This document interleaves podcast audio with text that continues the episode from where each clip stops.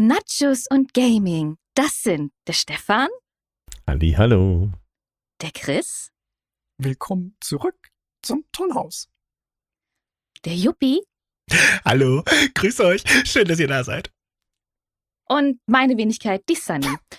Äh, wir haben uns heute ein wunderbares Thema ausgedacht, worüber wir mit euch sprechen möchten oder euch das Thema allgemein einfach mal näher bringen wollen, weil wir glauben, da gibt es so einige unentdeckte Juwelen und da kann uns bestimmt unser lieber Chris relativ viel davon erzählen. Dies, das Thema ist natürlich Indie-Games. Also Indiana Jones Games. Geil, geil. Wir spielen Cowboy und den. oh Gott. Oh, Ähm, Mann. Ich weiß nicht, ob Indiana Jones als. Ich meine, da gab es ja auch mal Spiele von, aber ich glaube, ja, aber waren. das ist LucasArts, ist glaube ich Ja. nicht Indie. das wollte ich gerade sagen. das ist. Genau. Da kommen wir auch schon gerade zu dem Thema, äh, beziehungsweise zu unserem ersten Punkt in diesem Thema. Und zwar, was sind eigentlich genau Indie-Games? Was heißt das? Ich, ich würde sagen, die Spiele, die es schaffen, auf der Gamescom noch auf der Indie-Area vorgestellt zu werden und nicht unbedingt einen riesen eigenen Stand haben, so wie, sagen wir mal, Ubisoft, Microsoft oder ähnliche. Oder wie seht ihr das? EA, Activision, Sony. Also ich hatte es so Blizzard, verstanden, dass es irgendwie ja. ums Publishing ging. Das heißt, je nachdem, ob du ein Publisher bist, der viele Studios hat, oder ob du eher ein unabhängiger Entwickler bist, der das dann eben selbst publisht. Genau. Ja. Ja, so, Genau. klein. Es Ja. gibt ja durchaus so First-Party-Developer, die dann ähm, ja äh, quasi direkt unter, unter Sony-Flagge zum Beispiel unterwegs sind oder unter Microsoft-Flagge und dergleichen mehr. Die also quasi feste Verträge mit denen haben. Ja. Mhm. ja. Ich, hat, ich hatte zum Teil Indie-Games halt tatsächlich immer nur so als, ja, kleinere Spiele in, im, im Blickfeld. Nicht wirklich darauf geachtet, ähm, was das genau mit dem Publishing oder auch dem, ja, den Lizenzen oder sowas ähm, zusammenhängt. Weil letztlich das Erste, was man halt bei Indie-Games wirklich sieht, wenn man, ich sag jetzt mal, in diversen Online-Stores schaut, ist ja eigentlich, dass das meistens sehr kleine, schnucklige Spiele sind.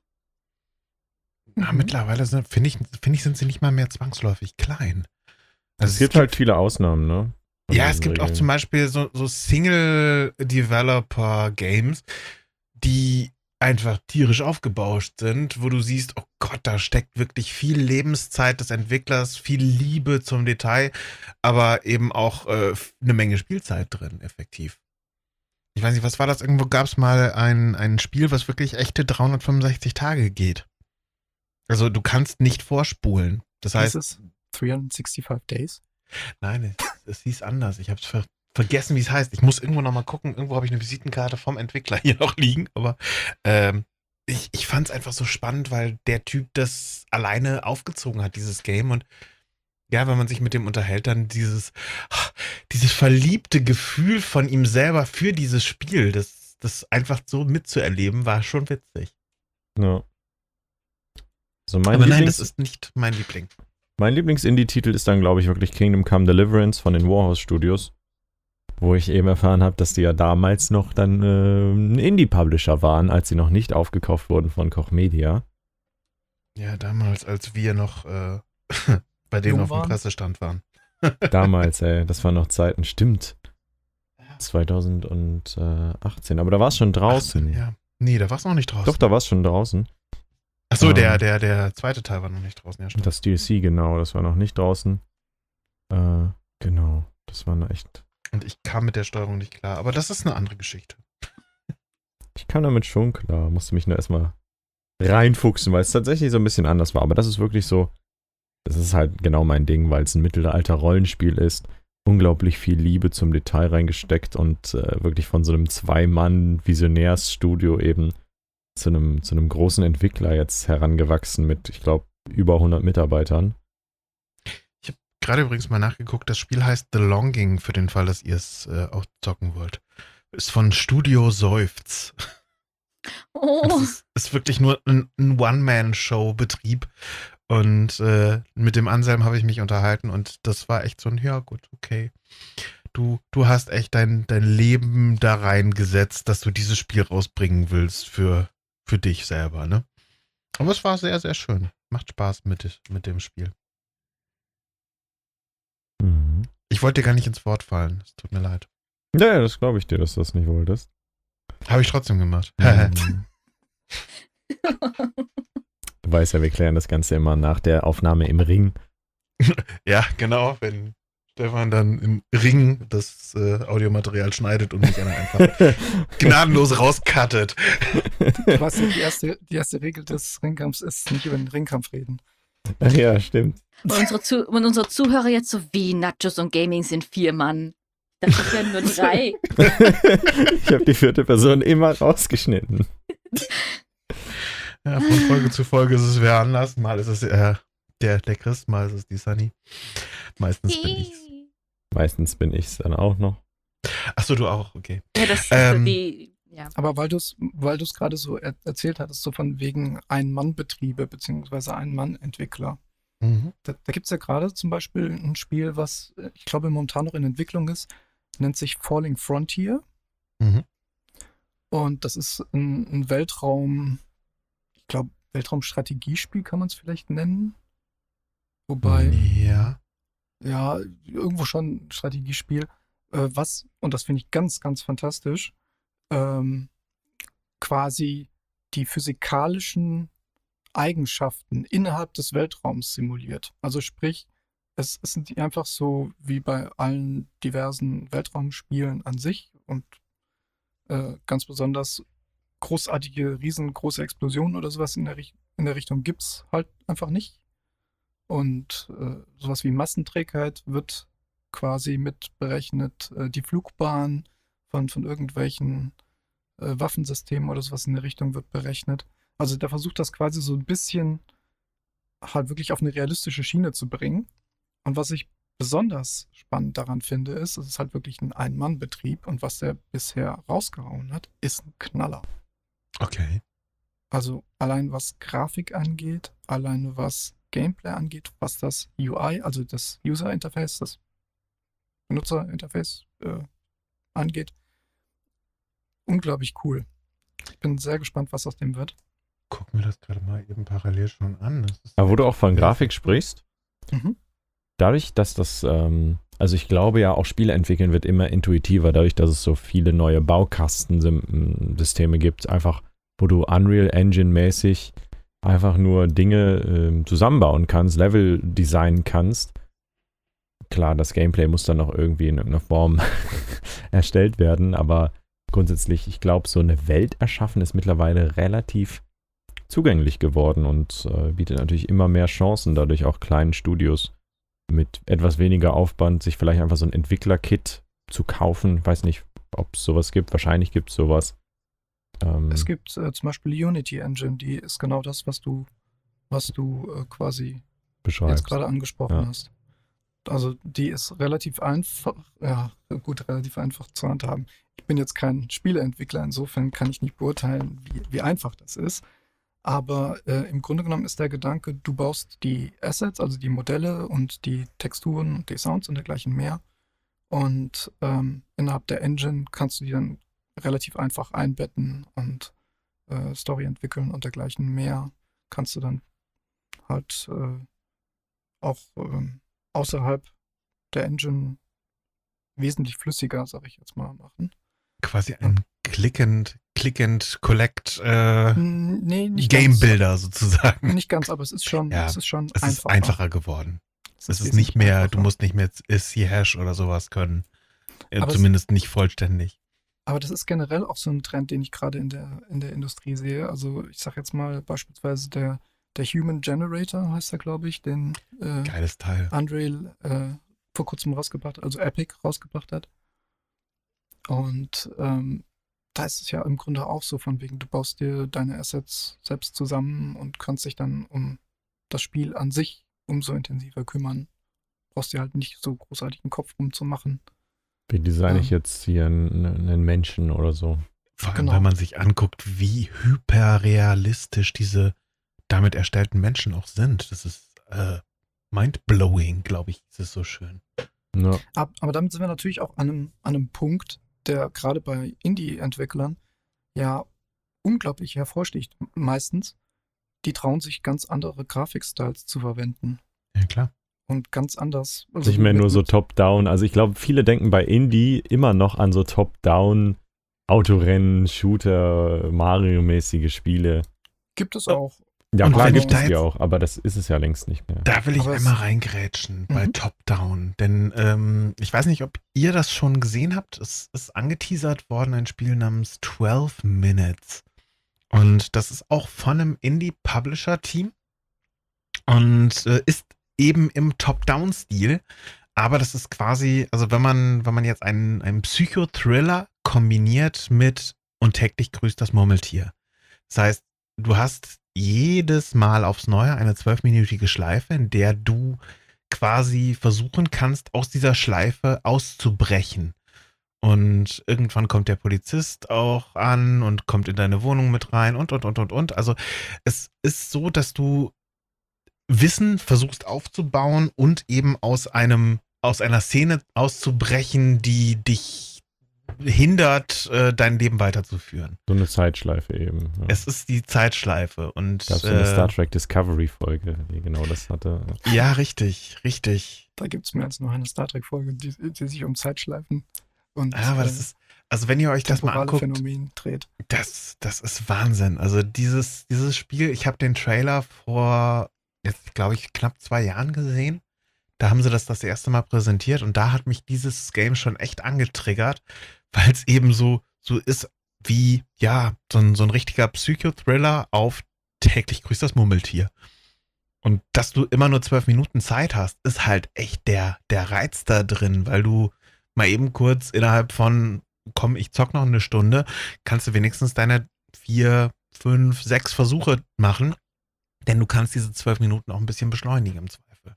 Du Wobei kannst sie halt bloß nicht darüber hinaus strecken. Wobei mich dieser Zeitdruck in, in Spielen nicht so wirklich fasziniert. Also wenn ich mir zum Beispiel Persona 5 angucke, da gab es mehr als nur fünf Situationen, in denen ich den Gamepad kurz davor war, gegen Wand zu donnern. Und das ist mir noch nie passiert. Oder zumindest sehr, sehr auf den Gamepad zu beißen. Aber ähm, ja, und auch das ist mir noch nie passiert. Ja, du hast ja, du hast ja nicht mal diesen Zeitdruck. Du kannst ja effektiv jedes Mal aufs Neue dann weiter versuchen, was zu machen und herauszufinden. Und wenn du dafür dann eben ähm, fünf Anläufe brauchst, um ein gewisses Item zu finden, denn dein, dein Protagonist, den du spielst, der weiß ja Bescheid, was wie wo passiert.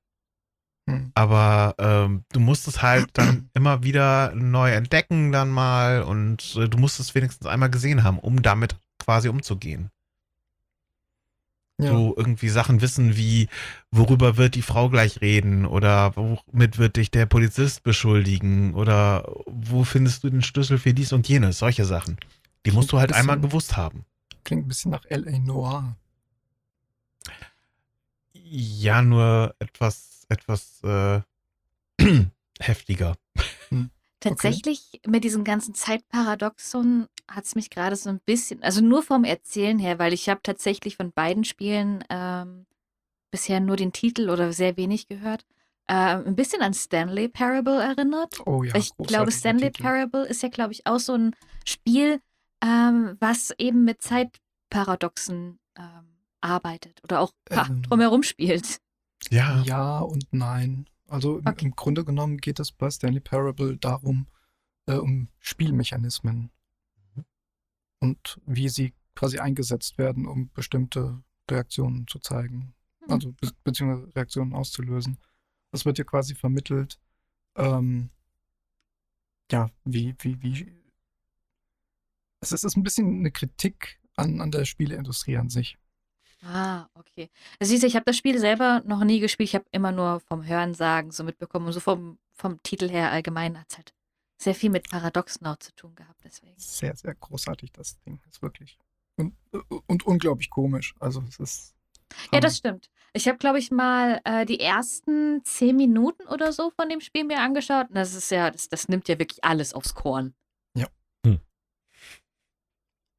Also dir wird in Ja. regelmäßigen Abständen gesagt, du sollst irgendwie alle zwei Minuten einen Knopf drücken. Und dann drückst Ja. du alle zwei Minuten einen Knopf und dann machst du das halt die ganze Zeit über weiter, bis der Narrator irgendwann sagt so, ja, du kannst jetzt aufhören. Also du hättest eigentlich auch schon vor einer halben Stunde aufhören können, sollen, so nach dem Motto. Äh, also, es wird Aber ja schön, halt dass du weitergemacht hast. Genau, es es wird ja halt quasi gesagt, so von wegen, also du hast jetzt die ganze Zeit über nicht drüber nachgedacht, was du da machst, aber im Grunde genommen, ja, Schön, dass du es gemacht hast. well played. Mhm. Ja, Faszinierend. Bei, Ich komme- bei Indie-Games bei Indie-Games denke ich halt auch so, also automatisch sowas wie an, okay, ist jetzt nicht mehr Indie, früher war es noch Indie, aber Hellblade, Senua's Sacrifice, Ninja Theory, Mhm. die haben das Ganze, ich glaube, mit, lass mich nicht lügen, ich bin mir nicht hundertprozentig sicher, ich habe nicht recherchiert, aber ich glaube, irgendwie 14 Leuten oder sowas gestemmt. Das ist für so einen Titel ein Knaller. Ja, vor allem, wenn man darüber auch nachdenkt, dass sie ja wirklich auch für Senua einen Motion Capture dann auch gemacht haben. Ja. Das ist ja jetzt äh, von dem, was wir bisher, bisher besprochen haben, was so Indie-Games mit verschiedenen Game Engines und Programmen möglich machen, ist es nochmal ein sehr weiter Schritt zu sagen, okay, wir machen einen Motion Capture, weil das natürlich auch in eine gewisse Weise eine Investition ist. Es war ja nicht Die- nur Motion Capturing, es war ja sogar Performance Capturing. Das heißt, also die sowohl das Gesicht als auch ähm, der gesamte Körper wurde halt quasi getrackt und dann dementsprechend ins Spiel übertragen. Und äh, ja, also das war ganz großartige Technologie, die sie da eingesetzt haben.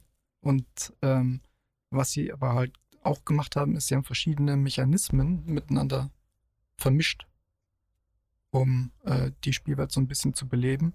Und haben zum Beispiel, damit sie jetzt nicht jeden Performance capturen müssen, haben sie beispielsweise irgendwie Videoaufnahmen unter schlechtem Licht genommen und haben die in das Spiel mit reingemischt oder sonst irgendwas. Und du merkst es kaum, weil da so viele Filter drüber liegen, dass du es eigentlich gar nicht mehr sehen kannst oder so. Mhm.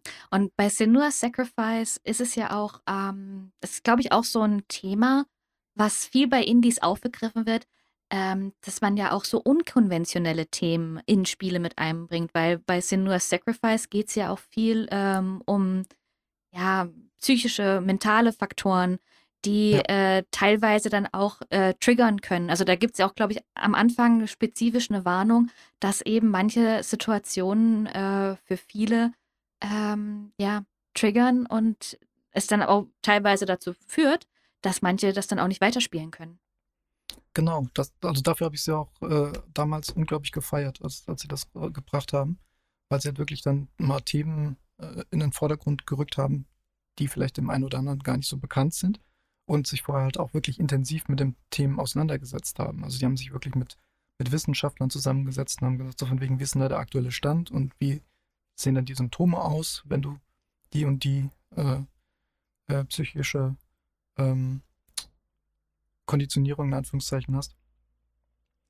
Und ähm, das, das fand ich, fand ich unglaublich faszinierend und wie sie das dann auch noch ins Gameplay integriert haben. Also, dass, dass der Protagonist oder Senua in dem Fall, dass sie die Welt halt auch wirklich anders wahrnimmt, als du sie vielleicht wahrnehmen würdest. Das fand ich absolut fantastisch. Und äh, also Kudos an Melina Jürgens, die damals äh, Senua ähm, verkörpert hat und auch im kommenden Teil verkörpern wird. Ähm, also ganz großartige Arbeit. Die ist auch, ich glaube, mehrfach dafür ausgezeichnet worden und verdient. Ja, definitiv. Und ich glaube, Ninja Theory gehört mittlerweile zu Microsoft. Ich glaube, ich bin mir nicht sicher, ob es wirklich Microsoft ist, aber ich weiß, dass sie praktisch sich einem größeren Studio angeschlossen haben. Ich meine aber, es wäre Microsoft gewesen. Ich meine, das wäre so eine, so im, im letzten Verkaufs, äh, nicht Verkaufs, im letzten, in der letzten Einkaufsrunde, wo Microsoft diverse äh, Indie-Developer gekauft hat. Ja, ist Unter seit anderem auch Double paar, Fine. Genau, seit, seit ein paar äh, Monaten beziehungsweise Jahren ist es jetzt dabei. Juni 2018 ist er aufgekauft worden. Hm, Mhm. Ich wollte gerade sagen, es war auf jeden Fall schon vor einiger Zeit. Die Guten werden ja fast alle aufgekauft. Beziehungsweise Ich mein- die, die mal einen Erfolg hatten, eben. Ich meine, Ja, das das- ist ja auch, ein- das ist ja auch irgendwo dann, ich würde jetzt mal sagen, ein ja, Erfolgseingeständnis. Weil man, man, man muss sich das vorstellen, als Indie-Entwickler setzt man sich ja wirklich mit einem kleinen Team hin und hat nur ein begrenztes Budget.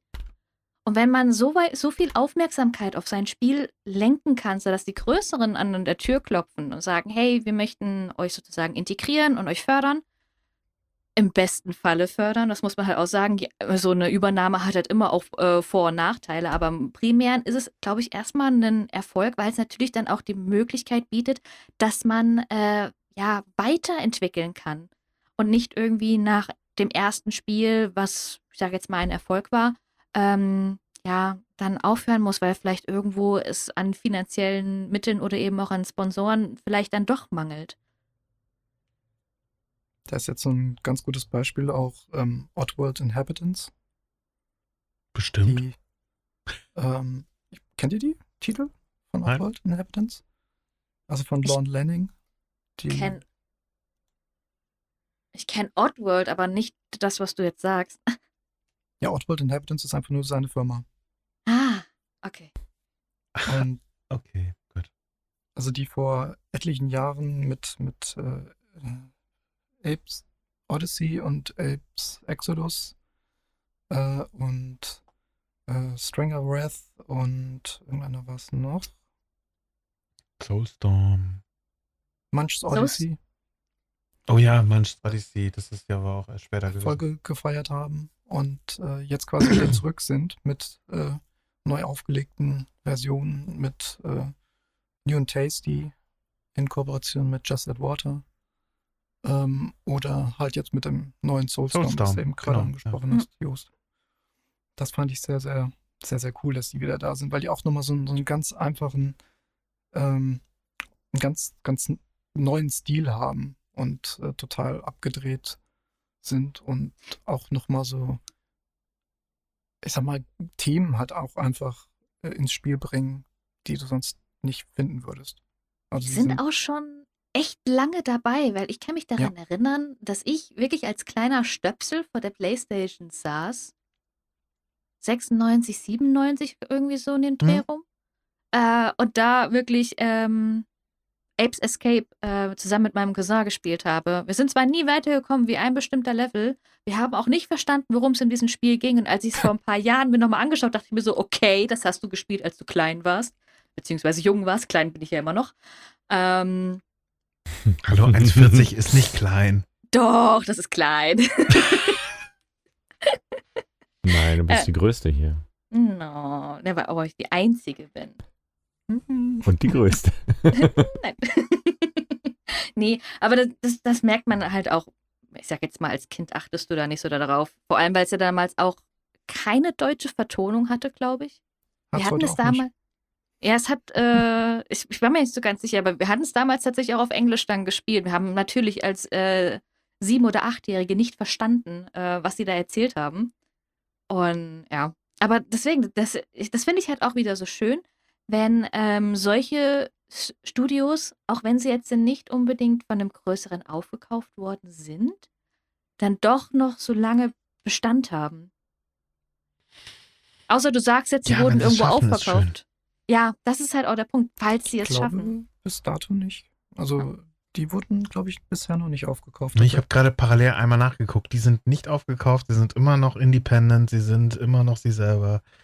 Das ist schon krass. Also, wenn man sich das überlegt, wann war es 95 ist das erste Game der Serie rausgekommen? Mhm. Chapeau. Ne? Definitiv. Und Ich glaube, war das Ganze ja als Quadrologie äh, geplant. Tja. Hat nicht ganz geklappt. Nicht so richtig, aber vielleicht jetzt.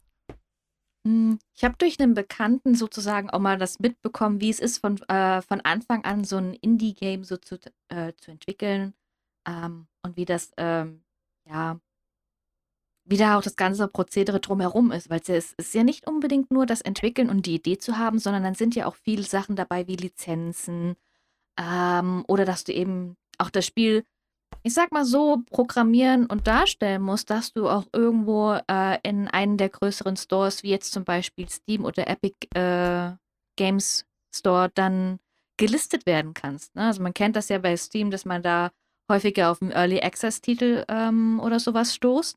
Ähm, oder wo es dann heißt, ich glaube Steam Greenlight heißt das äh, Programm, Mhm. wenn das eben mit den Indie-Titeln dann zum allerersten Mal gelistet wird. Ähm, und da steckt schon sehr, sehr viel dahinter und auch sehr viel Arbeit und auch eben ja dann finanzielle Mittel. Und ähm, mein Bekannter konnte das dann sozusagen ähm, ja zu Ende bringen, sein Projekt. Äh, zwar dann auch etwas anders als geplant. Äh, es ging dann aber natürlich, also er hat dann auch nicht weiter die Möglichkeit gehabt, ähm, das Studium, sag ich jetzt mal, am Laufen zu halten oder einen weiteren Teil zu entwickeln. Es blieb bei diesem einen Spiel. Ähm, es ist auch eher ein, ja, in kleinerem Kreis bekannt gewesen, also eben von den Leuten, die ihm gefolgt sind. Ähm, und ja, deswegen, also tatsächlich im Spielemarkt Fuß zu fassen und da auch zu sagen, man bleibt über längere Jahre dabei oder dann eben die Möglichkeit zu haben, ähm, die Aufmerksamkeit von größeren Studios oder eben Publishern auf sich zu lenken. Das ist schon teilweise echt eine Mammutaufgabe. Und umso mehr, wenn ihr wieder vielleicht hoffentlich nächstes Jahr wieder auf die Gamescom gehen könnt, geht unbedingt auch in die Indie-Area. Da gibt es echte Goldstücke. Ja. Ich Da findet schon. ihr uns dann auch. Was? Wir den ganzen. Tag Indie-Games daddeln. Ja, das stimmt. Das stimmt auch wieder. Sollst du doch nicht verraten. Nein. Da findet ihr keinen von uns. Und keine. Wir sind überall und nirgendwo. Was? Was? Ja, aber was ich, Wir sind also was Gott. ich halt auch sehr, sehr cool finde, ist, ähm, also du hattest ja gerade so schon gesagt, so diese grafische Stile sind meistens die, wo, worüber sich dann äh, Spielentwickler auch nochmal vorheben.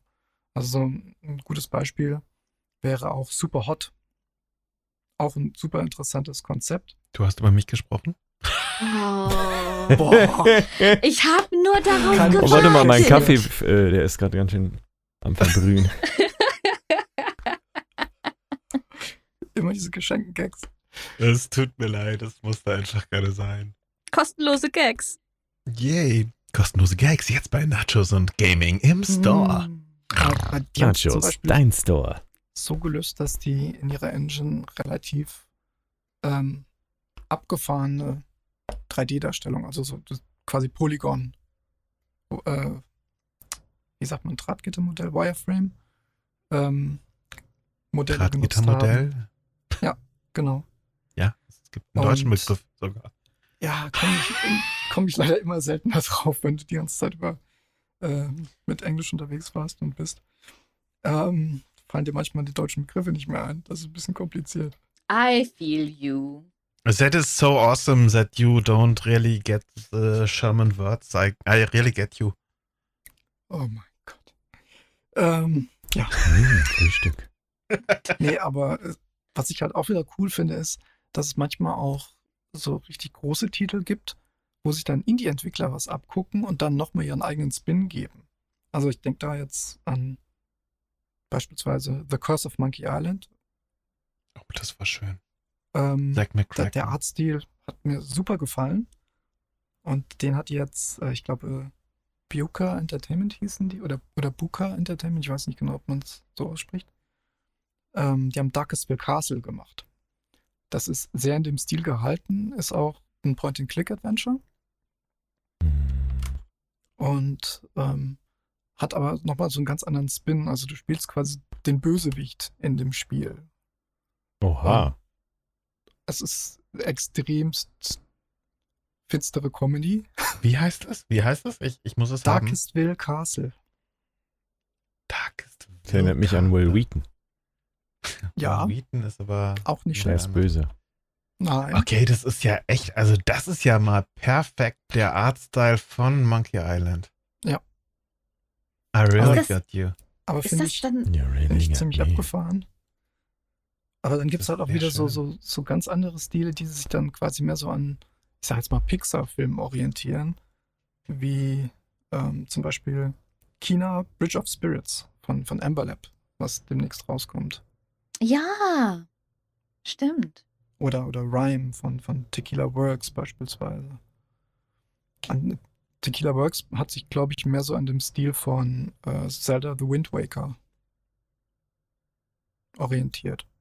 Und hat aber den, den, der Story halt trotzdem wieder so einen eigenen Spin gegeben. Und, und das finde ich halt auch wieder fantastisch, weil du halt siehst, wie einerseits die, die großen Entwicklerstudios von den Indies ähm, sich inspirieren lassen und andererseits aber auch die Indie-Entwickler von den großen Studios, aber dann halt nochmal so ein was Eigenes oben drauflegen, wodurch das Spiel dann nochmal was, was ganz Neues, eine ganz neue Erfahrung, Den Twist kriegt Erlebnis nochmal. wird.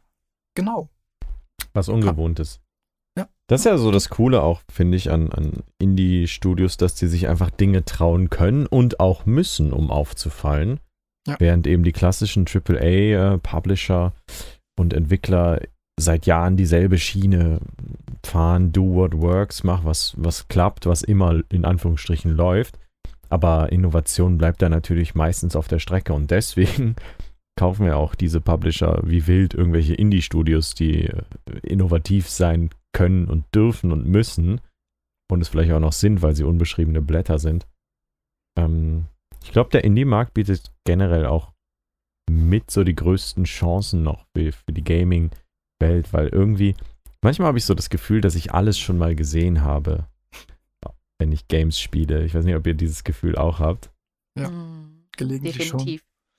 dass das alles nur noch repetitiv ist und äh, in anderer Form eben jetzt dasselbe gespielt wird. Und äh, da gibt es, glaube ich, dann wirklich einige Indie-Publisher, die mit, mit coolen Ideen auftrumpfen können und so ein bisschen Abwechslung nochmal in den Markt bringen und das Ganze nochmal ein bisschen aufwühlen können. ja, zum Beispiel, was Devolver, ja, Devolver Digital schon über die Jahre alles rausgebracht hat. Also das sind teilweise so extrem abgefahrene Titel dabei, wo du denkst, okay, ich wäre nie drauf gekommen, dass das als Spiel funktionieren könnte, aber es funktioniert. Also so ein, ein Observation beispielsweise. Das äh, war auch sehr, sehr cool. Also wo du dann quasi aus, äh, ich sag mal, aus der Perspektive eines Computers spielen musst. Das ist ja witzig. Mm, Und Das das heißt, du spielst Überwachungskameras und verarbeitest Daten oder. aber halt wirklich auch in dem Stil, wie in den, ich glaube, 90ern ein Computer-Interface aussah, musst du dann wirklich mit dem Interface arbeiten. Also so, das ist so ein bisschen in, ähm, in dem Stil von, ich glaube, Space Odyssey. Okay. Das klingt jetzt erstmal anstrengend, aber vielleicht ist es das nicht. Ich glaube, für Oh. manch andere erinnert das dann einfach nur so an die gute alte Zeit. Als die Floppy Disk noch noch äh, in PC kam. Ja, mit dem, mit diesem Türkisen im Hintergrund von Windows 98 und diesen Ja. wunderbaren Pixeldarstellungen. Als man die 5 ein Viertel Zoll Disketten noch rund schneiden musste, um sowas wie eine CD zu haben. So ungefähr. Was zur Hölle tut sie? Meinst du mich? Wer jetzt? Ihr alle fünf ein Viertel Zoll Disketten zerschneiden. Die gehören in Museen. Oh, der Schock in deiner Stimme. Hör auf, Hexe. Hör auf. Moment, ich will mal gerade die Schere. Das ist so bitter und böse. Und so zerbröselt der Keks nun mal. Danke. Danke, Bruce. Ja, aber das, also das, das finde ich generell halt so, so total cool, dass sich Indies halt wirklich ähm, unglaublich viele Ideen trauen, einfach mal so umzusetzen. Und dadurch halt auch die, die Spieler unglaublich bereichern. Ne? Also das Ja. ist halt. Und da habe ich tatsächlich immer so meine größte Befürchtung, wenn es irgendwann mal heißt, dieses Indie-Studio wurde von diesem Publisher oder so aufgekauft. Weil das Schöne an den Indie-Studios ist ja, sie sind, wie der Titel schon sagt, independent. Sie können, sie haben eine kreative Freiheit, die sie nirgendwo anders hätten. Aber sobald jemand dieses kleine Studio aufkauft und sozusagen ja, zum Beispiel, dass da einfach dann wirklich, ja, dann, man sagt so, ja, das ist so wunderschön, was ihr gemacht habt, aber das könnt ihr jetzt so nicht mehr machen. Das finden unsere Sponsoren nicht so toll. Und das ist, glaube ich, so ein bisschen immer die Befürchtung, wenn es dann heißt, Indie-Studios werden aufgekauft. Und weswegen dann zum Beispiel auch dann ähm, solche Beispiele wie äh, die Publisher von Oddworld, wo ich den Namen schon wieder vergessen habe, ähm, dann Inhabitants. Dankeschön, Mhm. ähm, dass die so lange wirklich ja sich treu bleiben konnten ähm, und sozusagen diesen Zwängen nie erliegen sind. Wobei andererseits gibt es aber dann halt auch sowas wie zum Beispiel Dedelic, die ähm, ja auch Spiele rausbringen, die wirklich dann auch nochmal so, so ein, ein ganz Stück anders sind. Also die ja quasi anfangen mit den klassischen Point-and-Click-Adventures und sich dann halt wirklich immer weiterentwickeln. Also sowas wie ein Chaos und Deponia beispielsweise oder also generell die Deponia-Reihe. Also es ist halt schon so in Richtung Monkey Island und Co., also schon so äh, die, diese Scum-Ära, aber halt nochmal komplett ich anderes. kenne, liebst du diese, diese Reihe, ne? Ja, Also Deponia, ich, ich weiß nicht, ich glaube, das erste Mal, als wir miteinander gesprochen haben, fiel bei dir schon irgendwie, oder das zweite Mal fiel bei dir schon Deponia. Und ja oder, ja, oder auch Edna bricht aus oder äh, ja es ist so ein, Titel, die halt wirklich unglaublich spannend sind. man merkt aber, dass sie dich definitiv äh, schon sehr, sehr stark bewegt haben immer. Das ist Ja. halt die Finde ich sehr schön. Point-and-Click-Ära, Ja. die, mit der ich aufgewachsen bin. Mit Monkey Island, mit Loom, Ich mit wollte gerade sagen, ich Day bin mit Zack McCracken aufgewachsen. Mit Mario Genau. Kart aufgewachsen. Maniac Mansion. Als Spyro aufgewachsen. Ach, Kinder. Dann kommen wir jetzt aber vielleicht auch gerade mal so ein bisschen zu einem Thema, was ich euch die ganze Zeit schon mal fragen wollte. Nein, ich Ähm, bin nicht schwanger, auch wenn ich so aussehe. Mensch, Juppie, das wollten wir doch dann nach der Aufnahme besprechen. Entschuldigung. Nee, äh, und zwar, wir haben ja jetzt schon über sehr, sehr viele Spiele jetzt auch gesprochen, die wir gespielt haben oder auf die wir jetzt schon ein gewisses Auge geworfen haben, weil sie schon angekündigt sind oder sowas. Aber was war denn eigentlich bis dato das Indie-Spiel, wo ihr sagt, jo, das hat mich am meisten gefesselt? Kingdom Come Deliverance, wie gesagt. Das war äh, eins meiner Lieblingsspiele, ist es auch immer noch. Gut, der Publisher hat sich halt riesig entwickelt und wurde irgendwann ein großer Indie-Publisher, aber ja, das kann ich wirklich jedem empfehlen. Wenn man RPGs mag, dann. Ja, das ist ja das Problem. Da bin ich leider dann immer noch äh, überfordert mit. Ich wüsste nicht mal, ob ich wirklich ein, ein echtes Lieblings-Indie-Game habe in der Form. Denn, also ich, ich weiß, dass es sau viele gibt, die tierisch viel Spaß machen und die über kurze oder lange Zeit dann vielleicht mal richtig witzig sind. So ein Game wie Superliminal zum Beispiel ist mega witzig, weil es eben mit der Perspektive spielt. Aber es. aber es kann dich halt nicht über, über Monate über Wasser halten, sondern ist halt so ein Game für, ich weiß nicht, sechs Stunden oder so und dann ist es durch. Und dann spielst du es vielleicht nochmal innerhalb von drei Stunden durch, aber dann hast du zehn Stunden Spielspaß gehabt für einen geilen Indie-Titel, der dich wirklich zum Grübeln bringt. Aber danach war's das. Und irgendwie, ich behalte ihn im Herzen, aber äh, ja, ich, ich würde ihn jetzt nicht so schnell wieder zocken. Also, ja, also ich glaube, auf einer Liste meiner Lieblingstitel wäre er schon drauf. Aber es ist halt so ein, ne? Ich weiß nicht, wie ich es beschreiben soll. Ihr versteht mich, oder? Ja. Klar. Aber zählt es auch, wenn äh, das Spiel ursprünglich mal Indie war, aber dann nachher nicht mehr Indie? Achso, Mhm. dann ist es Hitman. da, dann nimmst du mir gerade so ein bisschen, äh, nee, du gibst mir gerade Wind in die Segel. Ähm, hätte ich nämlich einfach eins meiner liebsten. Kann auch noch ein Ehemals. bisschen pusten dazu, dann ist das. Äh, Ja, nee, aber, aber, sag doch erst mal. Uh, okay. oh, ich fühle mich Ein auf einmal so bestärkt. nee, aber sag doch erst mal. Ich hatte Knoblauch gestern, riecht man, ne? Mm, Ich mag Knoblauch. äh, ich dachte jetzt zum Beispiel an Flower oder an Journey. Johnny. Ist ja, ist ja beides der gleiche Macher, insofern. Aber ähm, nee, das, das sind tatsächlich so, so, so Titel, die, ähm, die mich damals schon fasziniert haben, als sie ursprünglich rausgekommen sind und die ich auch heute immer noch spielen kann. Hat Chris schon Journey erwähnt? Ich Oder- bin mir nicht so ganz sicher. Also eine Folge ohne Journey wäre ja quasi, also da wäre Chris ja nicht anwesend. Hey, hey, hey lie- liebe Zuschauer, einfach mal so aus Jux und Dollerei, wenn, wenn ihr jetzt irgendwie dabei seid, macht doch mal eine Strichliste, wie oft Chris Journey schon erwähnt hat. Nicht um es irgendwie böse zu meinen, einfach nur mal so aus Neugierde. Weil ich, ich Spricht muss halt ganz Spiel. Ja, das, das, das meine ich ja damit. Es spricht wirklich für das Spiel und natürlich, es passt auch irgendwie zu dir und das macht dich auch irgendwie als Person aus. Und ich finde es immer wieder schön, wenn du sagst, ja, Journey. Das ist immer so schön. Es hat auch Ich was es- Heimeliges.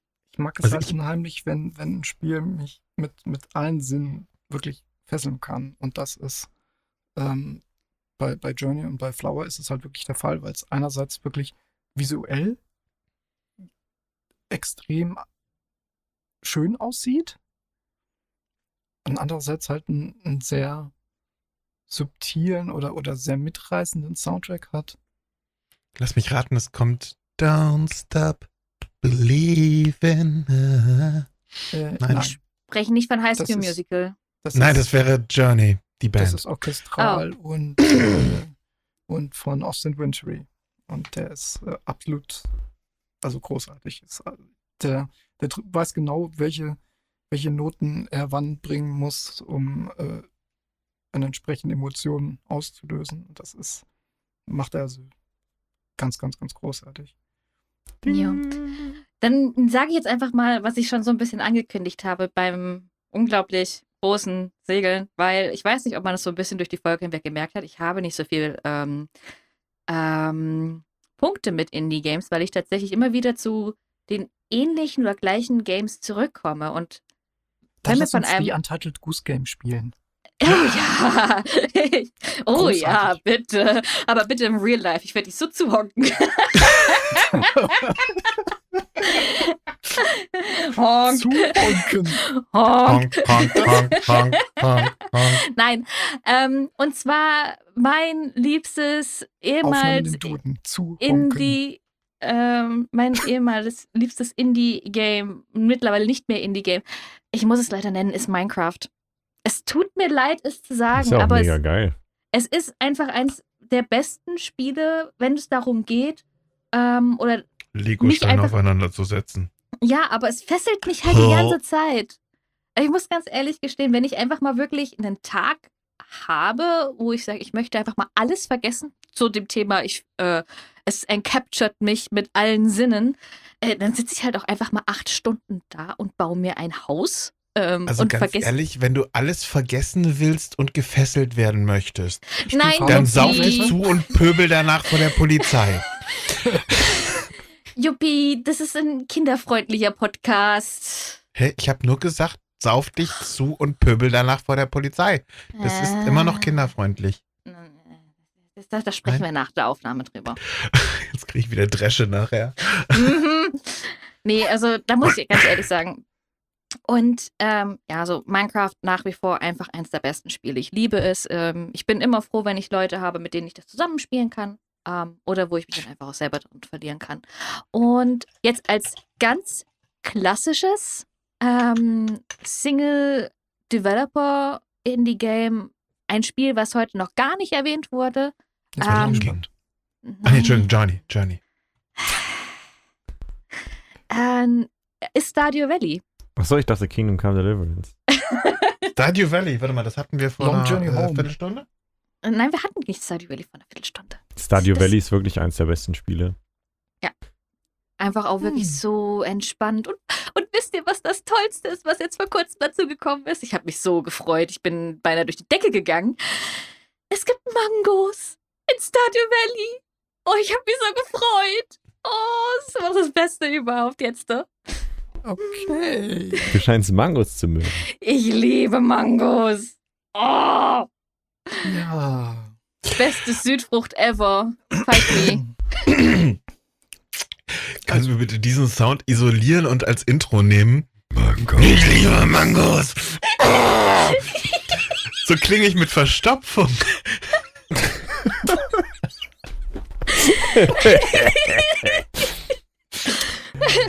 Ja, Verstopfung ist auch gerade in der Leitung hier. Ich glaube, wir kommen langsam zu einem verstopften Ende. Möchtest du eine verstopftes Überleitung. Alles die Leitung ist ja zu, ist ja Verstopfung nicht. Jawohl. ja. Ähm, yeah. Ja. Schreibt bitte. uns unbedingt mal in die Kommentare, ob ihr schon mal Verstopfung hattet. Nee, Oh, nee, nee. nee. Nein, Äh, nein, nein, ich nein, meine, was euer Lieblings-Indie-Game ist. nein. Und wie ihr gegen Verstopfungen arbeitet. Was? Jetzt hört doch mal auf damit. Nein, keine. Nein, das ist witzig. Wenn ihr Nein, laktoseintolerant seid, ähm, könnt ihr da easy gegen ankommen. Ja, Schreibt doch einfach in die Kommentare, was war euer liebstes Indie-Game oder was war eure liebste Erinnerung auch zusammen mit einem Indie-Game. Kann ja auch manchmal sein. Und es ist auch immer sehr schön, darüber zu, äh, zu lesen, was ihr so Und mit diesen natürlich, Spielen wie verknüpft. steht ihr zu Indie Na. Anna Jones? Hm. Au. Ähm, Yuppie, du und ich auf dem Parkplatz um 3 Uhr. mit Shisha. Äh, oh Anyways, Anyway, Leute, Ich finde es äh, auf jeden Fall spannend. Äh, Es war mir ein innerliches wie äußerliches äh, Blumenkohl pflücken. ein innerliches Döner verspeisen, mm, ein innerliches Apfelkuchen essen. Mangos. ein innerliches Mango verkaufen in Stadio Valley. Ja! An den Superstore. Ja! Was? Spaß, ich packe die einfach in die Kiste rein. Ja. Was? Moment. Stefan, um 3.30 Uhr auf dem Supermarktparkplatz. Das kriegt jetzt so langsam Anleihen an, Mine Ebene 80. Das kriegt so langsam Anleihen an die drei Musketiere, ne? Also No. So ganz langsam. Aber anyways. Danke fürs Einschalten, die Glocke Genau. aktivieren Abonnieren und, und äh, bis zum nächsten Mal. Ding Ding, Oh ja. ne? und lasst uns wissen, äh, welche Indie-Games äh, bei euch. Das hatten wir schon fünfmal. Und lasst uns auch wissen, welche Indie-Games bei euch im Schrank nicht fehlen dürfen. Und Auch. Oder auf wie der ist euer. Pile of Shame bei Indie Games? Und äh, Ich glaube, ich habe auf Steam irgendwie 200. Naja. Ciao. Egal. auf der Wunschliste. Tschüss. Tschüss.